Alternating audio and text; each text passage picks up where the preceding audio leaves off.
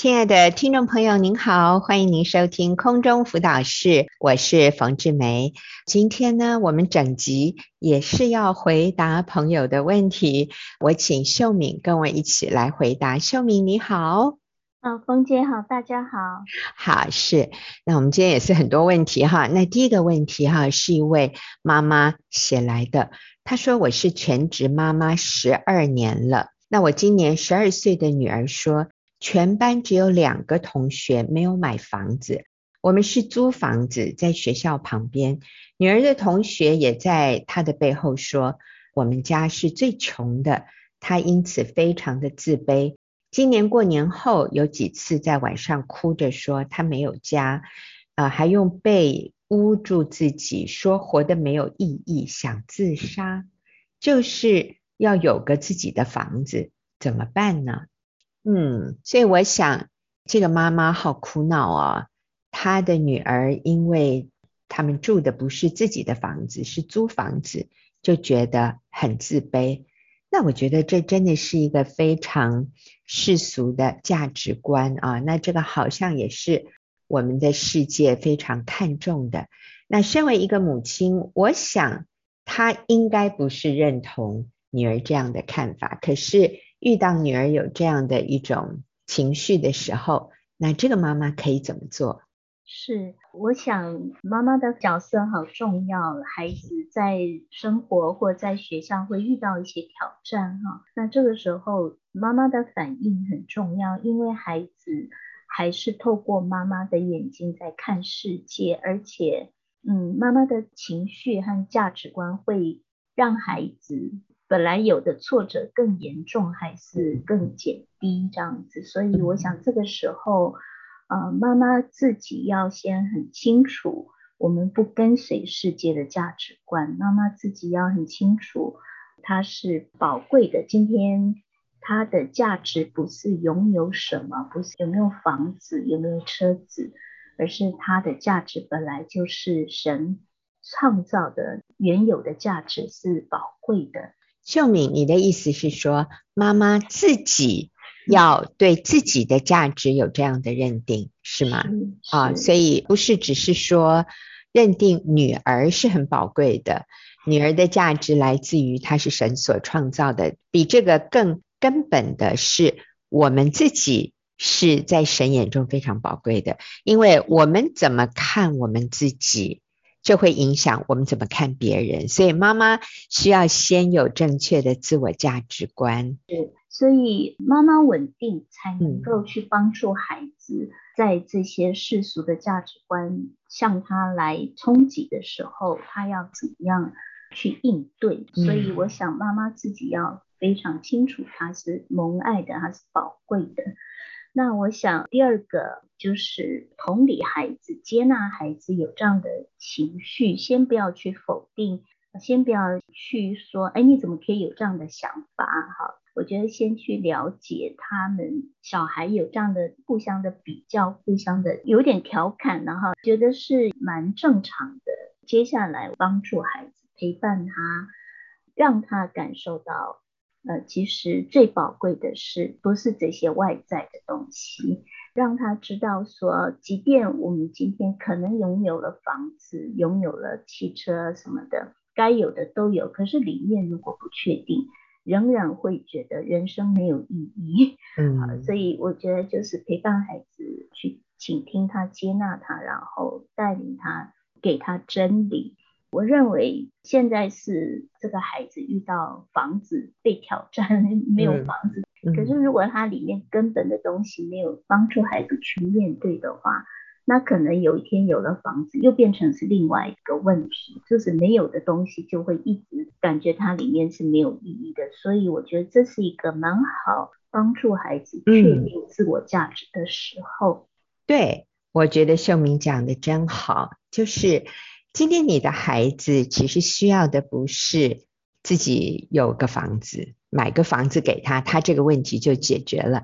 你知道，买了房子以后，他到时候又说不是这一区的，我们要另外一个更高级的社区的啊，或者他就说，那我们还少一辆车子，然后车子买了，他又说，哦，需要是哪一个品牌的车子，他才会觉得够。有了车子以后，下一个又是什么钻表吗？然后又是什么名贵的包包吗？好，这是一个无底洞，所以买一个房子给他，不会解决他自卑。情绪低落的问题，所以真实的问题就是像秀敏说的，我们要来确定，我们是神所造的那个尊贵的无价之宝。妈妈这样看孩子，妈妈也接纳孩子目前有这样的情绪，但是我们不是透过买一栋房子就可以解决他的问题哈。那当然我们啊、也不一定买得起，所以不是不是去。按照他的需要百分之百的满足他。那还有啊，这位妈妈，我也要说，你的孩子好有福哦，因为你是在家里陪伴养育他，所以他可以随时告诉你他心里面的这些苦闷，他心里面的情绪低落，而且其实他说完啊，他就好了一半了。就是我们里面有一些委屈，有一些焦虑，当我们说出来，然后我们感受到是被了解、被接纳的，其实我们已经好的差不多了。这也是我们妇女小组的一个很重要的功能。我观察到很多人愁眉苦脸的来，但是他们离开的时候，他们是喜乐、开心的。这问题还是一样没有解决啊。其实往往。那个问题不解决也没关系，重要的是我们的心开了，因为我们觉得我们又有力量可以回去面对那些没有办法立即解决的问题啊，所以妈妈愿意倾听，妈妈接纳，妈妈了解，然后妈妈告诉孩子说：“可是我不这样看你，我也不这样看我们，我觉得我们很幸福，我觉得我们很富足，因为我们有一个。”爸妈彼此相爱，然后你看我们家全家在一起是可以这么幸福美满。其实我们的观点和我们的情绪是可以去影响孩子的，好棒哦！好，那我们来看下一个问题，就是在婚姻关系里有暴力，妻子跟孩子在这里面不是很危险吗？这样也不能离婚吗？哦，我想我们分两个部分。第一个部分就是，如果真实的暴力已经危害到身体的危险、生命的危险，那我们也不是说好像就在那里挨打，然后让自己生命也危险。其实是可以暂时分开，但是分开的目的不是离婚，不是离开哈，是寻求帮助。但这是一个特别的例子，我觉得这种例子是比较。特例，我们不能拿来用在所有的这种家暴的例子里面。那我想，另外一个就是，其实我们观察到的很多家暴的情况，其实是有迹可循的，就是通常是累积下来的。例如，先生没有被尊重，没有感受到被敬重，孩子顶撞父亲或怎么样，就是那是一个。彼此的关系，所以我想，在这个家暴的背后，我们需要来检视，我们可以改变什么？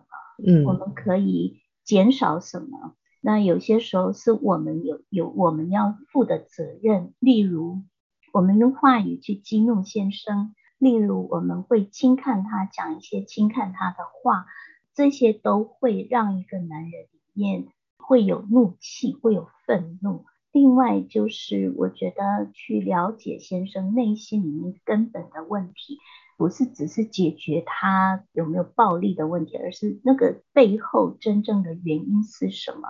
我觉得大部分是自卑感，那个自我形象很低落，或者他受伤，他无法说出来，所以他变成一个动作出来。或者是他的成长背景也是这样子受虐长大的，等等的，这背后有一些原因。做妻子的可以去帮助先生，可以去了解先生。那另外，我觉得也是我们需要来倒数。如果真的有这些暴力的情况，我觉得做妻子的、做母亲的也要带着孩子来让孩子来学习饶恕，学习接纳父亲，做妻子跟母亲的这个角色，我们可以示范给孩子看，怎么样饶恕，怎么样接纳，而不是去分开划开这个关系，或者是我们就离婚。嗯，好，那我们休息一会儿，等下继续回来回答问题。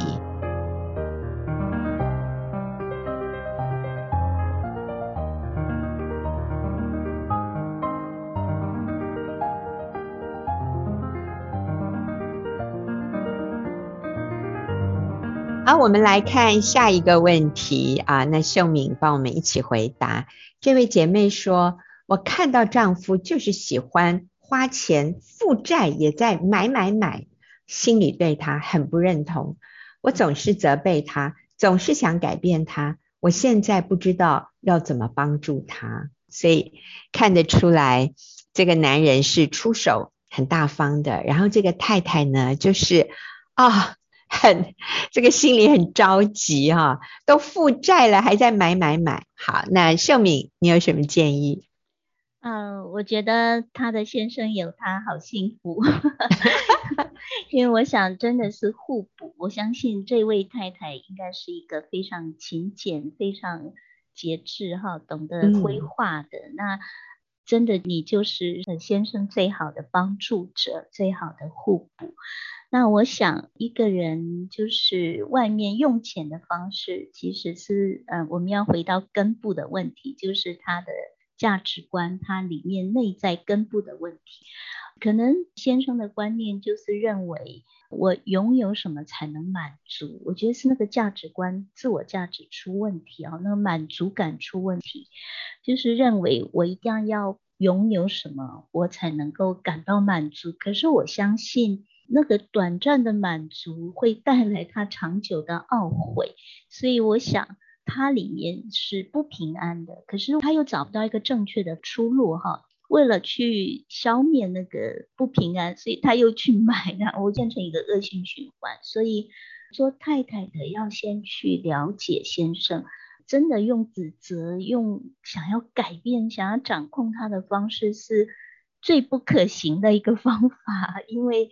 没有一个人好像用定罪、指责、掌控的方式可以改变对方，所以我想我们是帮助者，那真的就是回到对的位置上，用神要我们用的方法方式来对待先生，就是还是回到敬重、顺服、仰慕、肯定先生，从根部里面去帮助他，去满足他。而且我觉得这是一个比较不是立即见效的一个过程，就是在先生里面栽种，所谓的栽种就是温柔、恩慈的心，接纳他，但我不认同，那我们可以帮助他怎么去规划。然后我觉得太太也可以帮助先生去经历，即便你不买，你仍然可以感到幸福、美满、平安。这样的就是慢慢让他去经验那个取代感，就是你可以不用透过那样的方式让自己感到满足，或者好像就是我很有钱，我才有成就，我我才有价值这样的一个错误的方式。嗯，其实啊，今天有可能，如果我们问这个男人，就是这位姐妹的先生，他如果要说一说他对他太太有什么想法，可能。他会说：“我看到我太太喜欢抱怨啊，这个有好吃的，有好玩的，她还是要抱怨。我对她心里很不认同，我总是责备她，我想改变她，我现在不知道要怎么帮助她。好，你知道吗？我们对配偶的一些不满啊，其实反过来，配偶对我们也有一些不满，也有一些维持。”那可能你先生对你的一个不满，就是他觉得你很爱抱怨，你很爱挑剔他，你很爱论断他，或者他会觉得你情绪不稳定，你就是想掌控他。哇，那如果他问说，我要怎么样做才能帮助我太太，让她改变啊？所以我想说，姐妹，嗯，那我们愿不愿意就做那个先改变的人？我们谦卑下来，然后说。反正我唠叨，我抱怨，我责备都没有用，那我就换一个方式，我不要再抱怨了，因为我先生就是不喜欢我抱怨，我不要再抱怨了，反而我要看到，其实他花钱买很多东西，也是买给我啊，也是买给孩子啊，也是让我们全家享用啊，那我就感谢他，然后告诉他，老公跟你结婚好幸福哦，我知道你买这些是因为你很爱我们。哇哦，可以跟你一起这样的享福，就是让他感觉到他是被感激的。我想他慢慢慢慢要花大钱买东西的这样的一个需求就会降低啊，所以我们还是先从改变自己开始。好，那我们来看下面一个问题，他说。我先生想要把我们刚出生的小孩送回他的家，由他妈妈照顾，等念书的时候再带回来。那可能是四五岁，是不是？好，那这与我想要的不一样。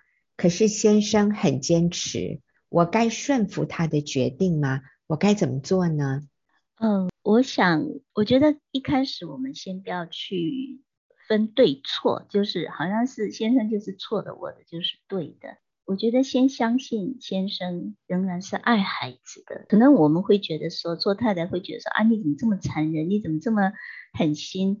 然后会觉得说，哎，你的价值观怎么这么错误？我想先不要用对错来看，就是先认定先生是爱孩子的，所以他没有把孩子送给。别人带是送给自己的妈妈带哈，我想他可能也觉得这样子也比较安全，他比较信任自己的妈妈带。那我想首先是先相信先生是爱孩子，接纳先生，然后我觉得是先建立跟先生彼此信任、可以沟通敞开的一个关系。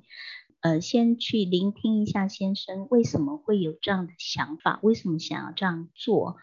然后我觉得妻子也可以去满足先生的需要，关系会越来越好的时候，你可以在一个合宜的时机去提出来，呃，你可以分析给先生看，这样做的利弊是什么？这样做为什么我没那么认同？是因为不是反对你，而是这样做会有什么样的？这个后果或者是什么样的利弊，我觉得可以分析给先生看。有可能先生这样做的原因是因为想要叫太太继续去赚钱，那个家庭经济上的问题。那我想这里面还有就是妻子可以帮助先生建立他的自信心，所以安全感，对财务的安全感或自信心。我想在这个里面，我们先不要急着去做。不行，我不能让你这样做，就是不要去拉扯。我想是先去建立与先生彼此之间更稳定的关系的时候，你要去沟通比较好，比较好沟通，找时机跟先生表达。其实孩子是需要母亲自己来乳养，自己来带的。是，我也要大大的肯定这位妈妈哦，就是你很愿意自己带孩子，你愿意放弃。赚钱的机会，然后把你的精力、时间投注在养育孩子身上，所以我觉得你好棒啊！那先生这个部分，我想真的是啊、去了解他，去肯定他爱孩子的这样的心，然后我们祷告，求主开路，搞不好婆婆带了一阵子，也发现她的体力做不到，或者我相信上帝会为我们开路。但是我们就是不要在一开始就因为这样的看法不同，然后对立，甚至关系冲突撕裂，那这样就得不偿失。我想对孩子来说，最好的仍然是父母相爱，父母合一，然后妈妈跟奶奶的关系好，我觉得这个也很重要。那我们往那个对的方向慢慢前进，我相信上帝会为我们开路。好，那我们就休息一会儿，等下继续回来回答问题。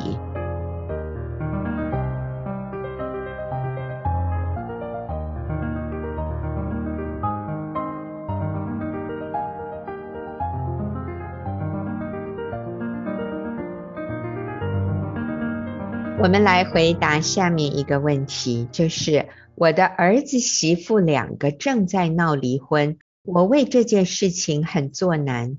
我只知道祷告神，可是他们两个人都是无神论的，不听我的话。我该怎么做才能保持他们这段婚姻呢？或者我才能保住他们的婚姻呢？我的孙子已经上初中了啊，所以这个孙子已经是青少年，所以他们。夫妻俩可能结婚已经十几年了哈，好，所以这一个妈妈为她孩子的婚姻在担忧啊，我觉得真的可以体会这个妈妈心里面的着急啊。好，那秀敏，我们要怎么建议她？呃，是的，我想做母亲的看到孩子走在一个错误的方向里面，一定很担忧，而且看到这位母亲很爱她的孙子，也为孙子担忧，呃，即将失去一个完整的家哈。嗯。但是我想这里面还是界限的部分，因为儿子媳妇已经是成年人，而且你已经做母亲的已经做了该做的，就是劝他们不要用离婚的方式。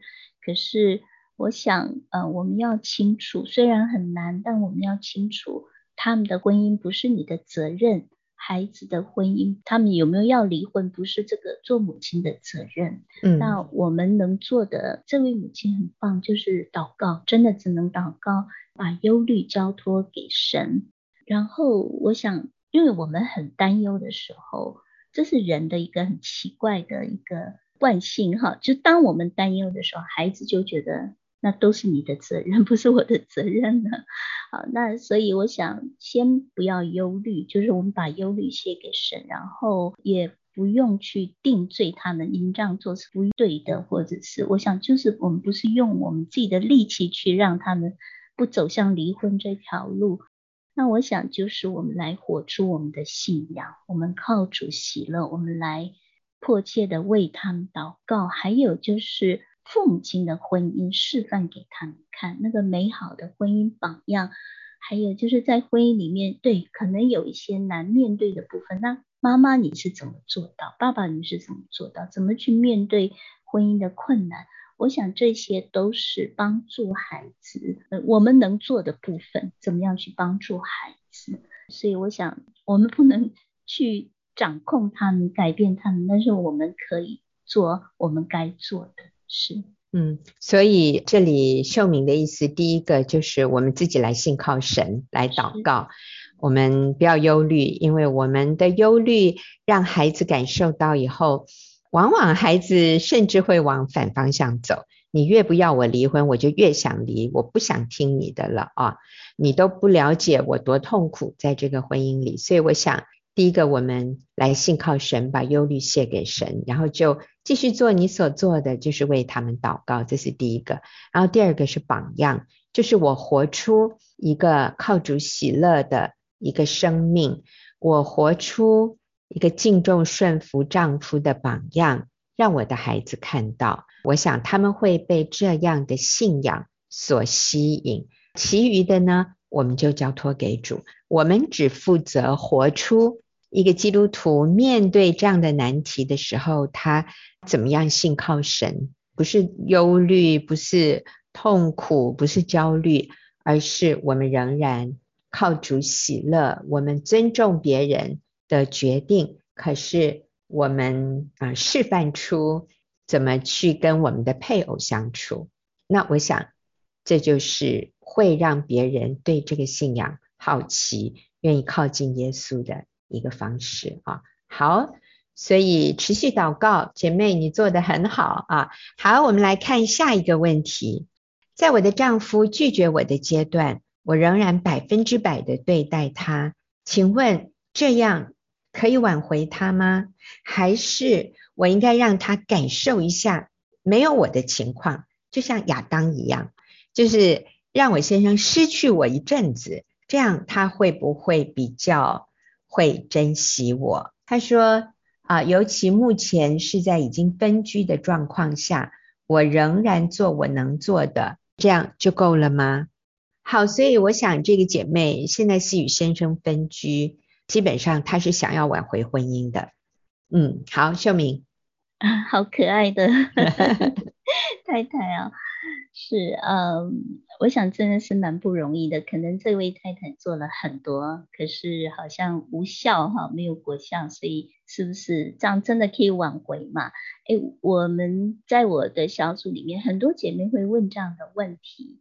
我觉得是，那是因为我们一直定睛在结果的里面，我们一直想要看到我们想要看的结果。那会挫折，就像 我常跟姐妹们形容，就像一个学生一开学你就想着放假，那一中间你就走得很累了。嗯，那我想今天我们要清楚，我们用爱去百分之百的爱去挽回先生，不是为了某个目的，不是为了某个结果，而是因为这是合神心意的一条路。真的求神给我们一个眼光，就是在这个过程，你愿意甘心乐意为对方付出的过程里面，最蒙福的是你自己。不管那个结果如何，其实你在这个过程当中，你得到很多的宝物。如果没有这样的一个眼光，我们就会觉得我好像都在付出，我好像都在有姐妹形容说，这个热脸贴冷屁股，然后做的都没有用，就会想。放弃，而且就会想要用人的方式，我也来消失一阵子，让你感觉到痛苦，你就会珍惜我了。嗯，那 我在想，如果你消失一阵子，这个先生并没有感觉到痛苦，怎么办呢？你下次要用什么方式呢？所以我想这些都不适合真理。罗马书那里说，不要为恶所胜，要以善胜恶。所以，我们效法基督的样式，就是不管对方怎么，我愿意在基督里面用基督的爱，就是那个恒久忍耐的爱，去爱我的先生，效法基督的生命。那我相信，没有一个人不会被那个真实的爱融化。我相信，爱是可以得胜的，爱最后会得胜。所以，鼓励。这位姐妹继续去用爱来挽回先生，但我们先不要去看那个结果，不要去想那个结果，就是做对的事情，结果交给神。嗯，是。刚才秀敏说，爱最后会是得胜的，在圣经经文里面，哥林多前书十三章那句经文是：爱是永不止息。爱是永不止息，在英文它有一个翻译是 “Love never fails”，就是爱永远不会失败，意思就是爱最终会得胜。那这个得胜的意思就是最后对方是甘心乐意被你所折服，他是甘心乐意的，而不是好像因为你比他聪明，你用了一个计谋，然后最后我们心里也说：“你看吧。”你活该，或者你看吧，我赢了。哎，其实这个不是，这个不是爱。爱就是我就是乐意付出，爱是不喜欢不义，只喜欢真理。所以在我们所行的事上，我们不要有诡诈，我们不要有耍计谋哈。我想这不会有好结果的。最后他发现了以后，你知道他反而更反感。所以我们做什么，我们就是诚诚实实，我们是。真心的，所以他拒绝你的阶段，你仍然百分之百的对他，你好棒哦！我真的要说，我们就鼓励你继续百分之百的对他，不要耍计谋，说我就故意消失一阵子给你看，让你找不到我，让你感受一下我找不到你的时候的痛苦。那这个就是以眼还眼，以牙还牙，这个不会成功，这个会失败的。但是爱永远不会失败，那就是我们真诚的从心里去愿意付出，不求回报，这才能真正让对方感动。那这个也是上帝爱我们的方式。就算有一些人永远都不悔改，上帝仍然继续的，你知道吗？等候在那里。等候这个人回转，所以姐妹你很棒，我们就继续加油。好，我们休息一会儿，等下再回来回答下面的问题。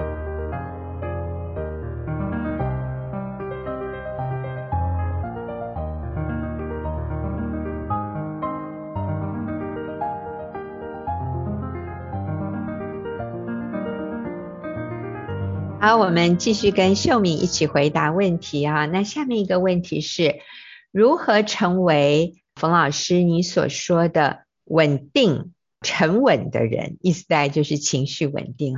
我面对自己先生跟孩子的困难很不容易，我常常情绪起伏啊。那我要说，姐妹，你一点都不特殊，绝大多数的女人都是这样子，我们是。比较容易情绪起伏，然后我们常常会觉得面对别人，尤其亲人他们的一些状况，我们觉得是很大的挑战，我觉得是困难的。所以呢，你一点都不孤单，我们有很多人都跟你一样，所以我会请秀敏来回答。是我也是看到这一题的时候，我说：“哎呀，我也想举手，我也是，而且信主这么多年还是一样。”所以我想这是一个很真实的，嗯，我觉得这位姐妹很真实，很宝贵。我也想这是一个过程，就是我们操练我们的生命是一个过程，那个过程一定会起起伏伏，有些时候我们会稳定情绪，有些时候我们会没有办法稳定情绪。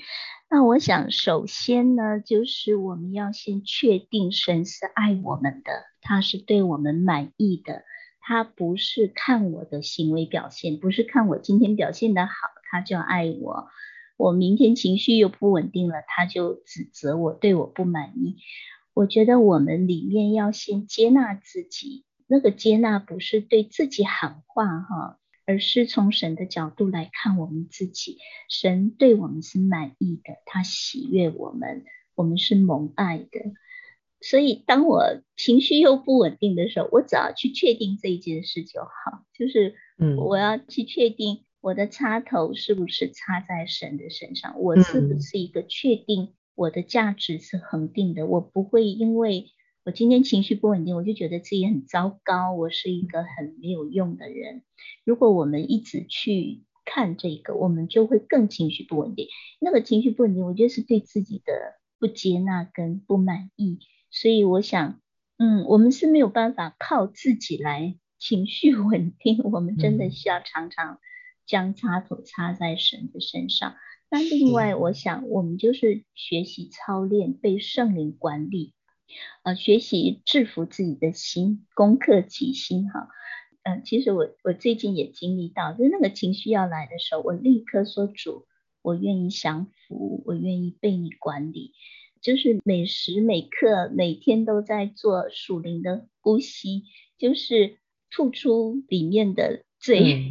嗯。嗯 然后吸入圣灵，重新来被圣灵充满，重新来被圣灵管理自己。我觉得，呃，这是很正常的。我们不是活在一个无菌的真空的状态，永远不会犯错。我们会犯错，我们会情绪不稳定，但是我们有有一个安全的源头哈，我们可以回到那个源头，重新重新充满，重新插电充电完，我们再去面对。所以。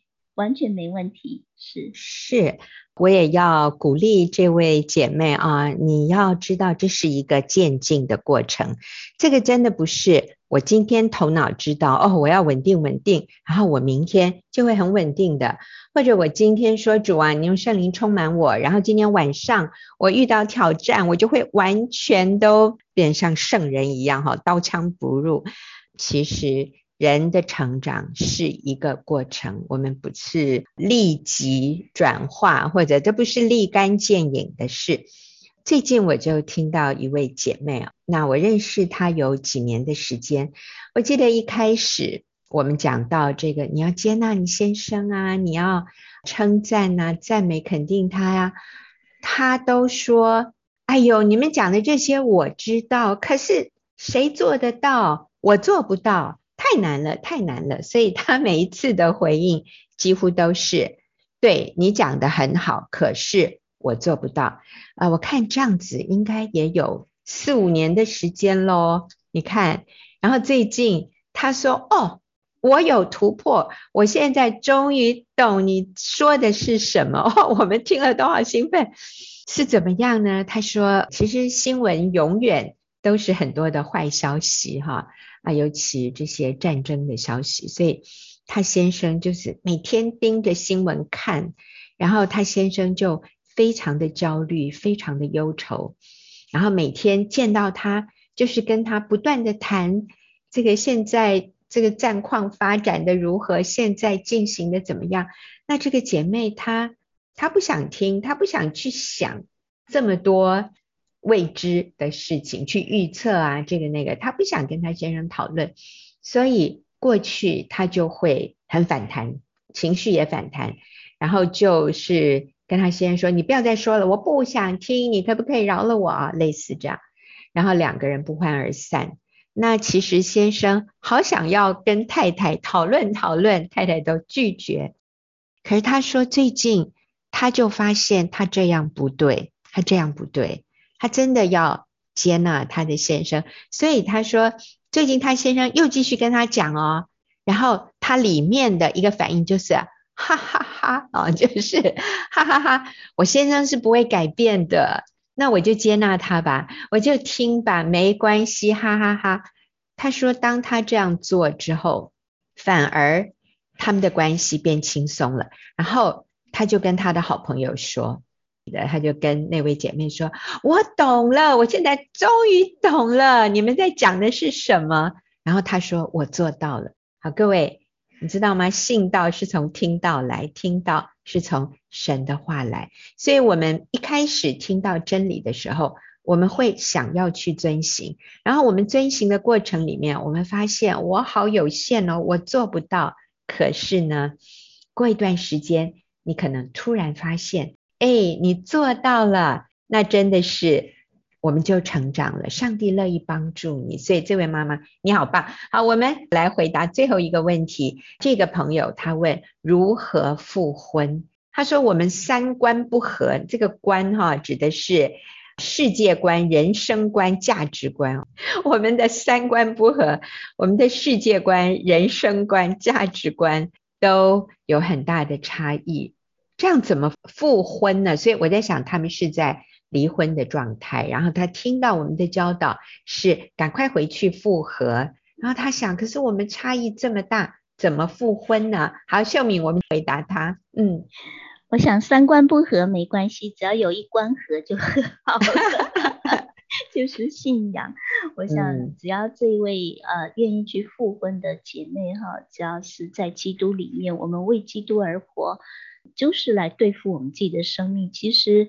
呃，我们如果一直看问题，困难重重摆在前面的问题，我们就无路可走，或者我们就不想走，太难了。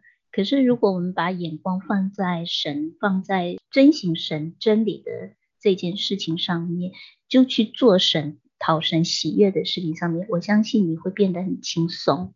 是。嗯他说对方不信主，哎，你刚刚说有一关和，就是信仰和就可以了。可是他说我先生不信主，哎，所以你那个一关和是什么意思？这个关呢、啊、是观念的观，嘿，是我想我所谓的信仰观是妻子跟基督的关系的信仰就好了，啊、是，因为我想。我们只要跟神确定关系，对方怎么样，先生怎么样，或者是问题怎么样，上帝会带领着我们往前走。我相信都不是最难的，嗯、其实最难的是我们里面看事情的角度，看就是信心不够。嗯，所以我想，我们就是来信靠神，走神要我们走的路。